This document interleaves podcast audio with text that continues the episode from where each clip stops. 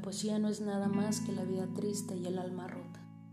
Expresar los sentimientos del ser humano para confundir heridas con corazones ajenos, carentes de los nutrientes necesarios para tener amor propio.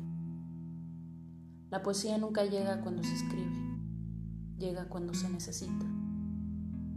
Puede tardar días, meses, años, pero algún día es mucho tiempo,